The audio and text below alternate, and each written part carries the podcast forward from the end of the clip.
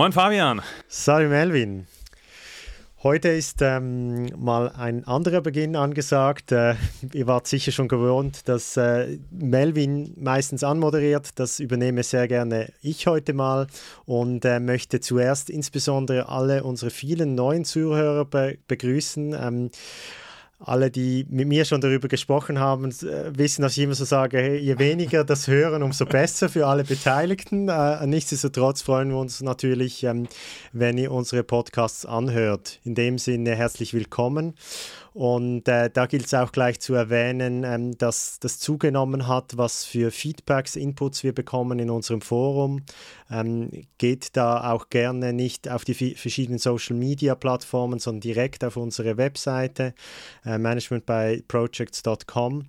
Und ähm, da wollen wir gerne darauf eingehen. Wir haben zum Teil ganz lange Nachrichten bekommen. Also herzlichen Dank für das, fantastisch. Äh, bereichert auch uns. Äh. Wir, wir schwatzen hier nur, oder? Also es ist nicht so, äh, dass wir überall irgendwie Spezialisten wären oder sowas, sondern ähm, wir, wir begrüßen wirklich, wenn ihr uns Diskussionsbeiträge schickt.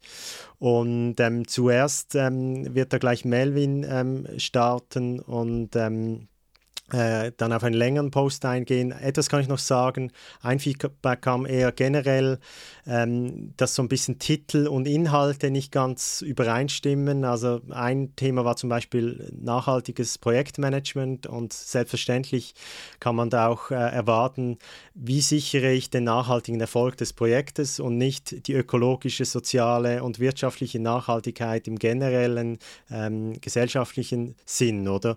Ähm, ich glaube, das werden wir noch ein bisschen besser machen, versuchen.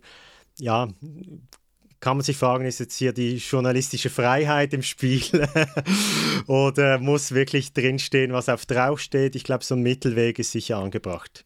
Ähm, dann Melvin, äh, kannst du auf den nächsten Kommentar gerne eingehen. Ja, also auch von meiner Seite nochmal vielen Dank für, für eure Kommentare. Wir machen das ja auch für euch. Ähm, nicht nur, weil wir uns gerne reden hören, sondern weil wir glauben, dass, dass wir da wirklich euch auch Inspiration geben können.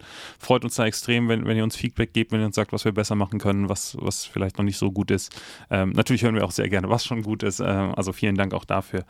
Wir haben inhaltlich einen Kommentar bekommen, ähm, wo uns jemand sagte, dass dieses ganze Thema Agilität, worüber wir in der letzten Folge gesprochen haben, natürlich auch ein Thema der Unternehmensrealität ist und der Umsetzung de, der Methodik im jeweiligen äh, Unternehmen. Und derjenige sagte, naja, ich kenne Unternehmen, da lauf, läuft das dann so, dann sagen wir, ja, wir haben zwar Sprints oder wir arbeiten nach Scrum, aber wir haben zum Beispiel keinen Scrum Master, weil den brauchen wir ja nicht, das kriegen wir auch ohnehin. Ähm, und äh, er beendete diesen, diese Aussage dann mit dem Thema, na, am Ende müssen in dem Projekt einfach die Aufgaben verteilt sein und die Verantwortlichkeiten transparent festgehalten werden. Ähm, was natürlich grundsätzlich eine richtige Aussage ist, aber äh, wo ich ergänzen würde, ja, und vor allen Dingen müssen sie gelebt werden. Also gerade Verantwortlichkeiten ist ja ein Thema, das ist jetzt nichts, was ich aufschreibe und dann, dann ist das so, sondern das ist ja wirklich was, was ich nachher dann im konkreten Doing ähm, auszeichnen muss. Was wir das letzte Mal auch nicht gesagt haben, und ich glaube, da, da müssen wir dann äh, ein, ein wenig ja, Transparenz schaffen. Ich selbst bin zertifizierter Scrum Product Owner von Scrum.org. Also ne, wir haben das letzte Mal ganz schön gerantet gegen, gegen das ganze Thema Agilität. Also es ist jetzt nicht so, dass wir da nicht auch äh, Spuren im, im, Sand hinterlassen hätten. Ich glaube, du hast auch die ein oder andere. Ja, ich, ich, ich, ich bin, glaube ich, zertifizierter Agile Leader und ähm, wir beide haben ja auch jahrelang wirklich mit ja, zum Teil auch relativ strenge Anwendung von agilen Methoden, Projekte geleitet, kleinere und größere. Von dem her, was man mag, dem darf man ja auch besonders kritisch gegenüberstehen. und ihr merkt schon, äh, wir machen den, den Feedback-Block hier an der Stelle ein bisschen länger, weil mir persönlich ist aufgefallen, ich bin ja hier so ein bisschen für die Technik zuständig und mache dann das Mastering, nachdem wir aufgenommen haben. Habe die, die letzte Folge entsprechend mehrfach gehört und ich mir dann so gedacht, ah, das war zwar ein wilder Ritt und es hat auch total Spaß gemacht, aufzunehmen und ihr habt uns ja auch sicherlich viel Lachen gehört und äh, von, von den Feedbacks, die wir bekommen haben, habe ich auch so mitbekommen, der, der eine oder andere hat sich durchaus auch in dem Thema wiedergefunden. Aber ich habe mich dann so gefragt, ah, eigentlich wollen wir ja ein, ein konstruktiver Podcast sein. Wir wollen euch ja eigentlich was mitgeben, wo ihr sagt, hey, da habe ich was gelernt draus, das kann ich jetzt für mich anwenden. Und das ist mir ein bisschen zu kurz gekommen in der letzten Folge. Und deshalb haben wir uns überlegt, okay, da müssen wir nachliefern. So ist es. Und ähm, ja, es ist auch ein bisschen Experiment heute, weil ähm, vielleicht ist es jetzt etwas, was so methodisch gar nicht so explizit ähm, diskutiert ist, sondern eigentlich einfach implizit am Kern ähm, auch des Projektmanagements oder anderen äh, Tätigkeiten steht. Das ist nämlich die Frage, eben, wir haben ja über Methoden ge geredet und wie die angewendet werden und so weiter. Und das ist ja eigentlich äh, schlussendlich eher ein nachgelagertes Problem auch. Ähm, äh, die Frage, die ganz zuerst steht, ist, äh, an was muss ich überhaupt arbeiten? Also äh, und, und, warum arbeite ich über an dem, überhaupt an dem? Und ähm, vielleicht kann man auch ein bisschen Parallele ziehen zu, zu schaffe ich effizient am falschen oder vielleicht nicht ganz so effizient am richtigen, oder? Also die Hauptfrage, die wir heute ein bisschen diskutieren wollen, ist, warum ist es eigentlich so schwer, die richtigen Dinge zu tun und, und diese dann auch wirklich zu Ende zu bringen, zu, zu einem Punkt, wo sie echt Wert schaffen und einen echten Impact haben. Und ähm, ja, Melvin, warum? ja, ja, mach mal. ähm, es ist ein Thema, wo ich sagen muss, das, das treibt mich schon länger um. Gerade ich bin ja jetzt auch in, in vielen großen Unternehmen unterwegs gewesen. Und ich habe mich immer gefragt, so, warum funktioniert das eigentlich mit, mit dieser Zielsteuerung so schwierig? Also, wenn man so BWL studiert, dann ist ja eins der Themen, die man so im ersten Semester lernt, kannst du verbessern, was du messen kannst? Und dann muss man so sagen, naja, also in meiner Realität wird halt eben extrem wenig gemessen. Also es gibt extrem viele Ziele, aber es gibt sehr wenige davon, die tatsächlich quantifiziert sind. Oder dann so, Ziele müssen smart sein. Also für die, die das nicht kennen, smart ist eine Abkürzung für spezifisch, messbar, attraktiv, realistisch und terminiert. Also wo man einfach sagt, wenn du ein Ziel aussprichst, dann muss es eben diese fünf Messgrößen erfüllen. Und klar, was ja jeder kennen, sind so, so Finanzkennzahlen, dass man einfach sagt, wir wollen eine EBIT-Marge von x Prozent machen oder wir wollen x Prozent weniger Kosten haben. Aber vielleicht fangen wir damit auch mal an. Ich beobachte auch immer wieder, dass man dann Projekte aufsetzt, die zum Beispiel so ein Kostenreduktionsziel haben und man scheut aber die Nullmessung. Also man sagt, wir wollen 20 Prozent weniger Kosten dann fragst du, von welcher Baseline? Und dann, oh, jetzt müssen wir mal irgendwie unser ERP-System von links nach rechts drehen. Und da, da haben wir aber in den letzten drei Jahren vier Reorganisationen gemacht. Deshalb sind die Daten eigentlich nicht auswertbar. Aber wir müssen auf jeden Fall von den Kosten runter, weil wir haben so das Gefühl, dass wir zu teuer sind. Oder vielleicht sind wir auch real zu teuer, der Kunde kauft es nicht, was auch immer, und wir müssen dann jetzt runter. Und ähm, ja, vielleicht fangen wir mal an, das wirklich abzuklopfen. Deckt sich das mit dir, diese, diese Frage der Nullmessung, dass das immer gescheut wird? Also, dass man damit so mit, ja, ich will nicht sagen mit Luftschlössern argumentiert, aber wirklich mehr mit Bauchgefühlen als mit Daten und Fakten? Ja, ich, ich meine, das ist eine fantastische Frage, weil man kann das von, schon, von so vielen Perspektiven ähm, darauf eingehen. Also grundsätzlich deckt sich das äh, auf jeden Fall. Ich glaube, es, es, es ist insbesondere dann, wenn dein Ziel halt auch nicht so scharf ist, ähm, ist es auch effektiv schwierig, die Nullmessung zu machen, oder? Manchmal weißt du auch gar noch nicht, welches, welches ganz konkrete Ziel du effektiv erreichen musst. Und ähm, da ist einfach ein Selbstschutzreflex, das nicht zu tun. Und ich, ich weiß nicht, ich auf jeden Fall habe auch schon Erfahrung gemacht, hey, ich habe eine ganz klare KPI, ein ganz klares Ziel vorgegeben, oder?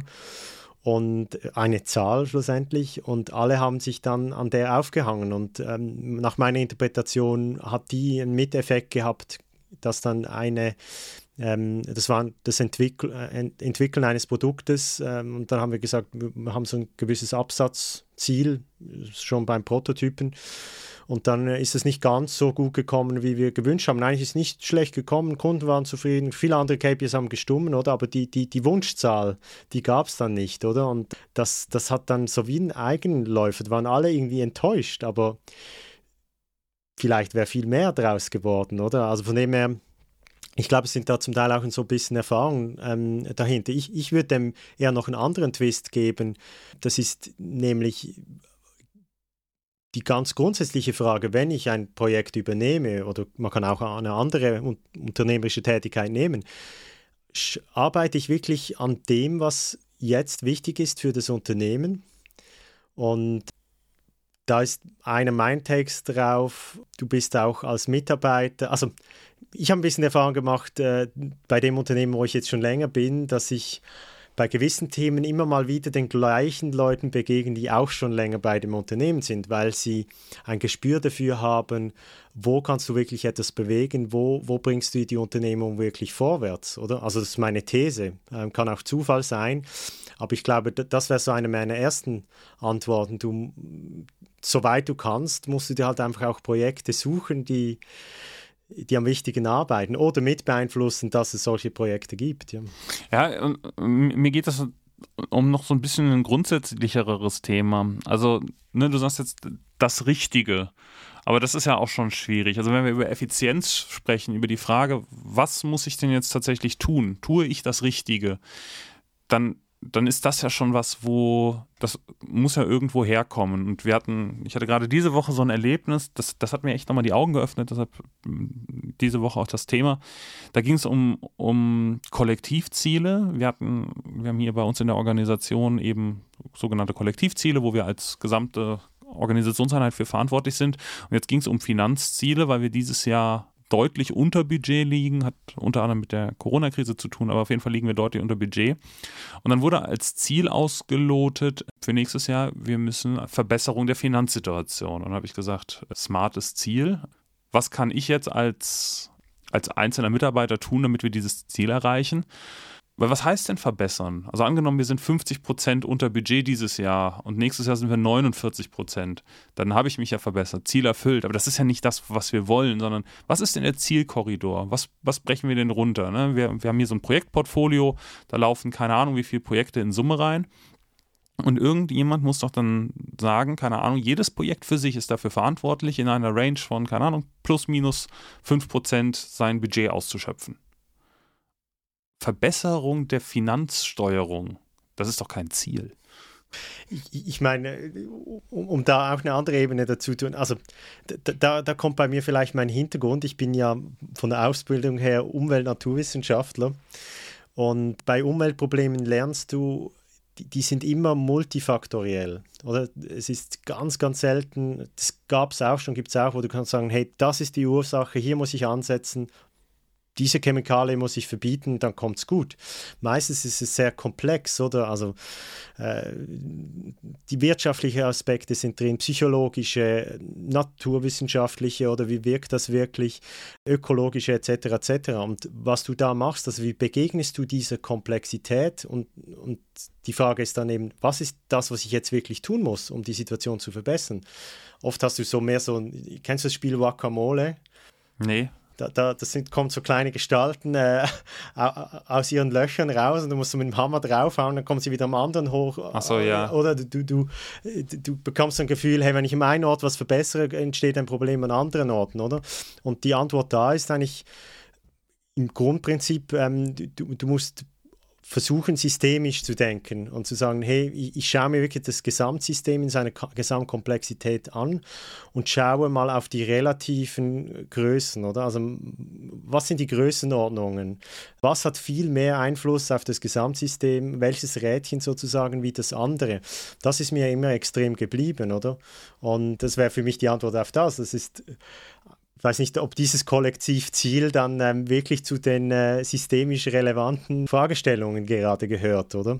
Naja, ich, ich würde schon sagen, also jetzt in dem konkreten Fall Finanzplanung. Ne? Warum ist es wichtig, dass man den Finanzrahmen, den man hat, optimal, also ne, nicht einfach nur ausschöpft, sondern eben optimal ausschöpft, weil du ja immer Opportunitätskosten hast. Also Projektgeld, das jetzt irgendwie allokiert ist, wo du sagst, hey, ich lege eine Million zur Seite, weil die sind für dieses Projekt, die liegen ja nicht auf der Bank, da kriege ich keine Zinsen für, die bringe ich aber ja auch sonst nicht in irgendein Projekt, wo ich nachher vielleicht irgendeine Art von Verzinsung bekomme. Und wenn ich dann, keine Ahnung, im November um die Ecke komme und sage, von den eine Million hätte ich eine halbe Million gar nicht gebraucht, kannst du wieder haben, dann würde ich mich als Geschäftsführer ärgern, weil mit der hätte ich halt irgendwas machen können, wofür ich Zinsen bekommen habe, ne? Opportunitätskosten. Und das ist ja für mich das Thema. Also die, ne, ist jetzt sehr hart auf dieses Finanzspiel getrieben, aber, aber es geht ja um, um alle möglichen Themen, wo, wo wirklich es so unfassbar schwer ist, wirklich zu sagen, was willst du denn eigentlich von mir? Also in, in meinem gerade laufenden Projekt habe ich auch wieder den Fehler gemacht. Ich habe so ein, ein Ziel dabei, wo ich jetzt selbst nach einem Jahr Projekt nicht weiß, was wollen die denn damit eigentlich? Also das ist klar, technisch kann man das lösen, aber was ist denn jetzt eigentlich der Grund? Es wird einen riesen Aufwand produzieren, dieses Thema umzusetzen. Aus Wirtschaftlichkeitsgründen guckst du drauf und denkst so, ja, okay, bringt ein bisschen was. Ne? Ich will gar nicht sagen, dass das, das keinen Effekt hätte, aber so, keine Ahnung, damit du nachher irgendwie zwei, drei, vier, fünf Prozent günstiger wirst, würde ich den Aufwand nicht betreiben. Ob das sich dann jemals amortisiert, ne, das hat ja immer alles Risiken, ähm, das steht dann nochmal ganz woanders. Aber da ist für mich wirklich die, die Frage so, Ziele, wo, wo kommen die denn auch her? Also ich meine, klassischerweise beginnt ein Projekt ja mit einem Projektantrag. Und wenn du ins Lehrbuch schaust, dann steht da ja drin der Auftraggeber, der will ja irgendwas, deshalb macht er ein Projekt, dann schreibt er den Projektantrag und der ist, oder Auftrag und das ist ja der Vertrag zwischen dem Projektleiter und dem Auftraggeber. Aber das passiert ja in der Realität auch nicht, sondern der, der Auftraggeber hat irgendein Problem, dann sucht er sich ne, so Management by Corner. Der, nächste, der um die Ecke kommt, der wird dann zum Projektleiter ernannt. ähm, ja. Hier, bitte, das ist das Problem machen wir ein Projekt draus. Und dann hast du da irgend so, so einen armen Typen, der, der jetzt irgendwie versuchen muss, das, das Ding zu quantifizieren und zu sagen, ja, was, was, was machen wir denn jetzt? Und ich bin immer wieder erstaunt halt, wie, wie planlos man da doch vorgeht. Ich, ich kann dem nicht widersprechen. Also wir haben es jetzt zugespitzt, aber ich habe auch aus solchen Erfahrungen, habe ich mir relativ bald, weil auch relativ bald habe ich gemerkt, hey, das Projektgeschäft ist ein bisschen meine Leidenschaft. Also ich mache eigentlich immer Projekte, seit ich arbeite. Ähm, ich, ich möchte eigentlich immer verhindern, wenn ich irgendwie kann, ein Projekt zu übernehmen, wo ich nicht die Rahmenbedingungen mit beeinflussen kann. Also wo ich nicht ich meine, es kann spezifische Situationen gehen, wo du sagst, hey, ich steige jetzt in ein laufendes Projekt ein. Und ähm, dazu gehört, dass du das eben genau prüfst. Hey, hat es genug Projektziele, Projektaspekte drin, die, die, die effektiv ein, eine Chance haben, Wert zu schaffen und dem, das Unternehmen vorwärts zu bringen? Und dazu gehört auch aus meiner Sicht, dass du eben auch als Projektleiter ein wirklich gutes Verständnis dazu hast, wo das Unternehmen strategisch steht. Ich habe im, ja, auch, auch, auch wenn ich in einem laufenden Projekt unterwegs bin, habe ich, rechne ich mir immer genug Zeit ein, um wirklich gut zu verstehen, was passiert gerade, wohin gehen wir wenn du es willst, wie verändern sich die Märkte, wie verändern sich die Umstände, das, ist, das gehört für mich ähm, dazu. Und dann kannst du auch früh abschätzen, ähm, ist es ein Projekt, äh, das in diesem Sinne unterwegs ist. Und da kommen wir dann auf diese Anfangsprozesse, oder? Und, und hat natürlich ein Unternehmen insgesamt eine gute Strategie, die irgendwo, die das Unternehmen vor, vorwärts bringt. Wo, wo geht das denn deiner Meinung nach verloren? Also ich bin mir ziemlich sicher, wenn du ein Unternehmen hast, äh, sagen wir mal eine AG, das heißt, die haben auch noch einen Verwaltungsrat und dass es keinen CEO gibt, der ohne Zahlen in den Verwaltungsrat geht, sondern ne, der hat dann auch noch irgendeinen Finanzchef und keine Ahnung was und dass die sich nicht permanent über KPIs oder, oder kritische Erfolgsfaktoren unterhalten, äh, gebe ich dir Brief und Siegel drauf. So und dann werden die ja von ihrer, also die erheben die ja nicht selbst, sondern gibt es ja unten drunter eine Ebene, die wird das ja auch machen.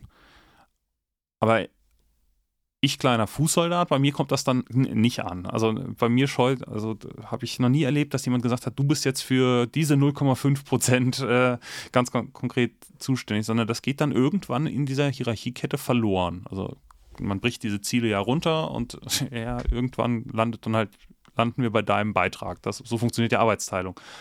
Aber, aber wo geht das denn immer verloren? Also eigentlich ist das ja da. Also, ne, ne, mhm. bleiben wir bei der Aktiengesellschaft. Da, da, stellt sich ja irgendwann mal so ein CEO auf die Aktionärsversammlung und sagt: So, hier Dividende von 3,80 Mark. Und dann kriegt entweder Applaus oder Buhrufe. Ich, ich, ich habe ich hab den Eindruck, also ich, ich habe oft halt irgendwie persönliche Antworten auch, weil ich weiß, dass ich strategiegetrieben arbeiten will. Das ist eine persönliche Entscheidung. Und das liegt auch in sozusagen meinem Einflussbereich, das zu kennen und das zu tun. Und im generellen Sinn, ja, das ist auch ein bisschen meine Antwort. Das ist auch ein bisschen Eigenverantwortung immer, oder? Ich glaube, das ist vielleicht bei mir die, die Prägung, lang in einem Startup gearbeitet zu haben. Und da stellt sich die Frage gar nie, weil jedes, also du kannst sozusagen noch so weit blicken, dass du ihn allgemein verstehst, wo steht das Unternehmen? Du, du, du, du weißt, du kennst etwa die Einnahme, auch wenn du ein Junior bist, du, du kennst die Ausgaben. Die Leute können sowieso nicht verstecken oder CEO kann sowieso nicht anders wie down darüber zu sprechen, oder? Und, und, und die einfache Antwort auf deine Frage ist sicher, die Größe ist per se ein Problem, oder? Deshalb versucht man, oder das ist eine der, der, der Gründe, wieso man zum Teil versucht, das, die Hierarchien flacher zu halten, denke ich, oder? Weil man möchte, dass die Leute das Unternehmerische besser spüren oder die, die, die Gesamt, Gesamtrelevanz von gewissen Dingen. Aus meiner Sicht ist, funktioniert das aber nur, wenn es die Leute eben auch wollen und, und aktiv suchen. Ich habe so zwei Antworten in dem Sinn. Also es ist die Größe per se, ich glaube, es ist ganz banal. Ähm, und das, das Zweite ist, ähm, hast du Leute, die das wollen als, als Wichtigstes und dann ähm, brauchst du vielleicht noch ein, zwei Können-Aspekte auch dazu. Und dann das, ich glaube, zusätzliche Erschweren kommt natürlich dazu. Es ist überhaupt nicht einfach zu wissen, was wirklich das Richtige ist für ein Unternehmen. Also das war im Startup äh, natürlich auch nicht einfach. Also welche Märkte bringen jetzt was? Welche Produkte müssen wir weiterentwickeln? Das ist die sind die Königsfragen, ja. Und, äh, aber gleichzeitig denke ich, da kannst du zum Teil in Großunternehmen, kannst du die absurdesten Situationen haben, genau weil, weil das alles schon mal herausfordernd ist. Und dann hast du zum Teil ab, die eine Abteilung arbeitet nach links, die andere nach rechts, oder? Und die, die, die dritte nach oben und die vierte nach unten. Ähm, und äh, das, äh, ja, kreiert manchmal schon äh, spezielle Situationen, ja. Aber hat das vielleicht auch mit Komplexität zu tun? Also ich bin, bin bekanntlich ja auch so ein großer Fan von, von Peter Drucker, österreichischer Management-Guru, der dann lange auch in, in Amerika unterwegs gewesen ist, äh, große Organisationen wie GE beraten hat. Und der hat mal so ein fantastisches Zitat gesagt, wir haben uns antrainiert, immer detailliertere Antworten auf immer unbedeutendere Fragen zu geben. Und das trifft in meiner Wahrnehmung auf Unternehmen auf jeden Fall zu. Also da kannst du echt detaillierte Antworten bekommen auf Themen, die sind völlig irrelevant. Wenn du aber so unternehmenswichtige, überlebenswichtige Themen ähm, fragst, da wird es dann schon schwierig. Äh? Also so, es, es ist einfacher, äh, irgendwie eine, eine, keine Ahnung, Spezifikation einer Schraube erklärt zu bekommen, als irgendwie eine, eine ähm, Merging- und Acquisition-Entscheidung zu treffen. Und, und ich meine, wir, wir haben das ja nicht nur da. Nimm sowas wie, wie Wissenschaft. Also guck dir diese Heerscharen an, die da permanent durch die Unis geschleust werden und jeder schreibt eine Bachelorarbeit, jeder schreibt eine Masterarbeit und, und glaubt danach, er wäre jetzt auf dem Niveau von Nobelpreisträgern, was jetzt irgendwie akademische Forschung angeht. Also, ne, sorry, ich überspitze das jetzt wieder. Aber das ist, ist ja genau der, der gleiche Effekt. So, wir, wir beschäftigen uns mit irgendwelchen Details, weil das so unfassbar komplex ist, das alles zusammenzukriegen, weil es auch gar nicht mehr möglich ist, sich wirklich ein Gesamtbild darüber zu verschaffen. Und dann vergraben wir uns in, in unserem Spezialistentum halt auf, in irgendeine kleine Nische, die aber mit dem großen Ganzen gar nichts mehr zu tun hat. Und ich könnte mir vorstellen, es ist so, ich, also ich kenne das als Peters Problem. Du steigst so lange auf, bis du an eine Stelle kommst, mit der du dann überfordert bist und da bleibst du dann. Deshalb hast du so viele nicht so gute Manager. Das passiert da halt auch. Du hast irgendwie einen Fachexperten, der wird dann auf einmal irgendwie Teamleiter, dann wird er irgendwie Abteilungsleiter und eigentlich möchte der nur seine Fachexpertise da weitermachen. Ich glaube, da geht das verloren. Also der kann dann einfach mit einer, mit einer, keine Ahnung, Finanzkennzahl, um bei, beim Beispiel von vorhin zu bleiben, der kann damit einfach nichts anfangen, weil das überhaupt nicht seine Expertise ist. Ich, ich, ich glaube, jetzt sind wir so bei einer essentiellen Frage. Also eine klassische Antwort ist, deshalb braucht es der Markt, oder? Also deshalb braucht es dass die, die sich da verzetteln, dann irgendwann Existenzprobleme bekommen, dann das entweder wieder besser spüren und, und lernen oder eben untergehen, oder? Und es sind so komplexe Gebilde, das kann schnell mal passieren, oder? Das, was wir beschreiben. Und da gibt es auch, glaube ich, keine aller, allerwelts Heilmittel dagegen. Gerade wenn du Kinder hast, erlebst du, ähm, äh, ich glaube, es ist das Moore'sche Law, was sagt, whatever can happen, will happen, oder? Das ist nicht Moore, das ist, ähm, na, wie heißt er? Das ist ein anderer, ich verwechsel es immer. Yeah. Moore, Moore ist äh, die Rechenkapazität ah, ja, genau, ja, von, von Computern erhöht sich äh, alle 24 Monate. Und du meinst Murphy. Murphy, genau, danke schön. Das ist auch mit M immerhin. Genau. ja, und, und ich, ich, ich, glaube, du hast einfach solche Chaos-Effekte, hast du in großen Organisationen schnell, oder? Und, und schlussendlich da, da, bin ich das, äh, der Fürsprecher, ich komme immer aufs Individuum. Ich glaube, wir haben eine Gesellschaft oder wir haben ein Training, das uns sehr stark darauf trainiert, immer im System und in der Gesellschaft und der Politik äh, äh die Ursachen zu finden, ist auch immer bequem, weil dann kann man auf die anderen schauen oder auf etwas Abstraktes. Und Ceteris Paribus. Und, und, Na, genau, was, was, oder? Und drumherum bleibt gleich. Und, und ich, ich glaube, jeder zählt oder jeder mit seiner persönlichen Einstellung, wie er sich verhält und und ähm, das gilt, das war meine starke Erfahrung, wo ich eben vom Kleinunternehmen, Kleinstunternehmen ins Großunternehmen gewechselt habe, ist, es ist das Gleiche, es ist einfach das Spielfeld, es sieht ein bisschen anders aus. Äh, dein Unternehmen ist dann vielleicht ein Team oder äh, das Gesamtunternehmen ist dann vielleicht ein Markt, je nachdem, was du für eine Aufgabe hast. Aber äh, du, du kannst auch da unternehmerisch denken, oder? Äh, Im Sinne von, was sind die wirklich wichtigen Dinge, die jetzt zu tun sind und, und wo bringe ich wirklich maximal etwas vorwärts mit den Ressourcen, die, die ich einsetzen kann und wie tue ich das gleichzeitig, indem ich an die Zukunft denke äh, und, und, und, und der Gegenwart ähm, die nötige Leistung bringe. Das, das, ich glaube, diese Prinzipien kannst du überall anwenden und es muss auch nicht mega Stress sein, sondern ich, empfinde es umgekehrt. Das ist eigentlich das Ideal, wie du befriedigende Arbeit findest, in, ja, gerade wenn du eher so eine Managementfunktion hast, oder?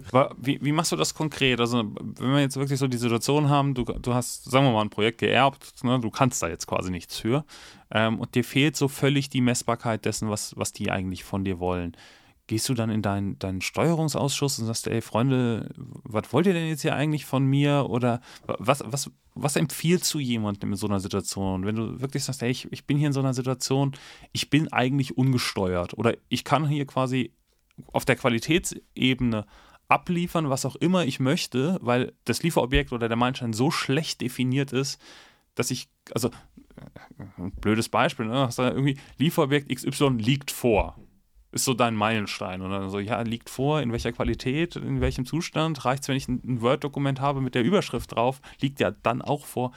Was, was macht man da konkret? Meine Antwort ist ja nur eine, oder? Und ähm, die, die, mit der Zeit weiß man so ein bisschen, woher die jeweils kommen. Bei mir kommt in solchen Situationen immer der gleiche Reflex. Das ist ein, ein Verständnisfundament bauen also selber ein Verständnisfundament bauen. Also weil wenn jemand die Antworten hätt, hätte, dann kannst du ja fragen und dann bekommst du sie dann auch relativ schnell und, und, und ähm, aber wenn du, das ist ehrlich gesagt ein Teil, der mir immer sehr Spaß macht, also wenn sich in ganz neue Situationen stürzen, heißt ja, hey, ich muss mich zuerst orientieren, ich muss wirklich rausfinden, äh, was ist wichtig, was ist unwichtig, welche Dinge muss ich verstehen als äh, Projektmanager, welche muss ich nicht verstehen und das, ich glaube, es wird total unterschätzt, wie wichtig das ist. Ich glaube, für mich ist das das Fundament dessen äh, die Fähigkeit zu haben, in die richtige Richtung zu gehen, ist die eben ein Verständnisfundament zu bauen. Und, und was das heißt, das kann unglaublich divers sein, oder? Also meistens bin ich da menschorientiert. Also meistens ist es einfacher und am schnellsten von anderen zu lernen, sie zu fragen, wie schätzt du es ein und dann durch die verschiedenen Antworten, indem du die vergleichst, dann so Schritt für Schritt herauszufinden oder zu schauen, hey, wer ist hier wirklich vertrauenswürdig? Das braucht immer ein bisschen Zeit und ich, ich, ich, ich glaube, das ist meistens gut investierte Zeit. Du kannst auch eine Situation kreieren, wo du die Zeit nicht hast, ist klar. Das ist dann Vorliebesache. Also ich, ich glaube, es ist, gibt auch dann Leute, die können gut mit dem umgehen. Ich bin vom Typ her jemand, der doch jeweils zuerst ein bisschen Verständnisfundament bauen möchte, oder? Ich glaube, deshalb bin ich zum Beispiel auch in einem Unternehmen Projektleiter und nicht in der Beratung, oder? Da hast du mehr der Situation, hey, ich muss wirklich mit minimalen Informationen sofort Output generieren. Da musst du dich dann darauf verlassen, dass dein Auftraggeber weiß, wo man wirklich Wert schaffen sollte. Aber ich glaube, im Unternehmen hast du in der Regel diese Zeit, die ich gerade beschrieben habe, das zu tun. Oder du, du musst sie dir einfordern, nehmen. Wir sind ja zu diesem Thema gekommen heute, weil wir uns ja mit, mit der Schwierigkeit, insbesondere von, von agilen Arbeiten, auseinandergesetzt haben. Und wahrscheinlich ist meine, meine Erfahrung da falsch oder nicht repräsentativ oder geht an der Methodik vorbei, aber ich habe agile Softwareentwicklung, um es ganz konkret zu machen, immer so erlebt, ja, wann ist das dann fertig? Weiß ich nicht. Was kostet das? Weiß ich nicht. Du kannst zwar so irgendwie eine initiale Backlog-Befüllung, machst eine Aufwandschätzung, aber du machst ja agil, weil eben nicht klar ist, wo du hin willst. Das heißt, ne, also die, die Kostenkurve hast du ganz bewusst volatil, die Zeitkurve hast du eigentlich auch volatil. Und ja, keine Ahnung, also mir, mir fällt es echt schwer zu sagen, wie, wie, kommt man denn auf so eine Idee? Also, ja, also gar nicht böse gemeint, ne, aber es ist so wie ja, vielleicht, weil, ich im Moment in Zitatlaune bin, ne, am Wochenende einen Film gesehen und dann, äh, unterhielten sich da zwei, zwei ältere Herren, ne, Mansplaining, ich weiß, genauso problematisch wie dieser Podcast hier. Aber ne, er, der eine irgendwie Kommissar und der andere ist U-Boot-Kommandant und, und, dann sagt der eine zum anderen, ja, weißt du, wir haben früher, hatten wir zwei Sorgen, haben wir morgen noch genug zu essen und werden wir übermorgen überfallen? Und heute denken alle permanent darüber nach, ob sie glücklich sind und haben jetzt irgendwie ein Recht darauf, sich selbst zu verwirklichen. Ne? Also Maslow'sche Bedürfnispyramide, wir sind jetzt irgendwie ganz oben angekommen, denken permanent nur über Work-Life-Balance nach und, und ob wir jetzt irgendwie hier Sinn stiften in unserer Arbeit.